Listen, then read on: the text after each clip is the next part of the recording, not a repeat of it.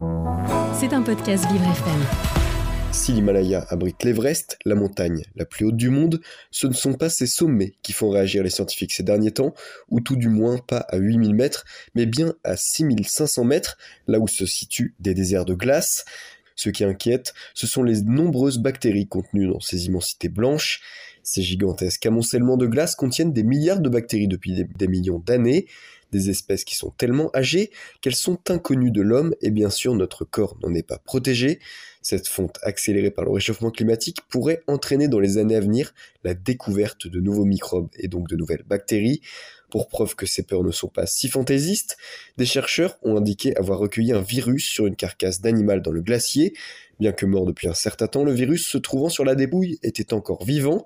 L'équipe chinoise de recherche a d'ailleurs indiqué avoir placé ce virus en laboratoire pour l'étudier. De plus, cette fonte va mener aussi à la disparition de microscopiques sources de vie, des spécimens eux aussi inconnus de l'homme qui constituent des trésors inestimables pour la recherche. L'Institut chinois de ressources écologiques a bien compris ce problème et a d'ores et déjà entrepris la collecte de glace sous la surface du glacier. Que ce soit pour la recherche ou la prévention, ces femmes et ces hommes qui travaillent à des milliers de kilomètres de hauteur sont en train de collecter des informations aussi indispensables que précieuses pour l'humanité. C'était un podcast Vivre FM.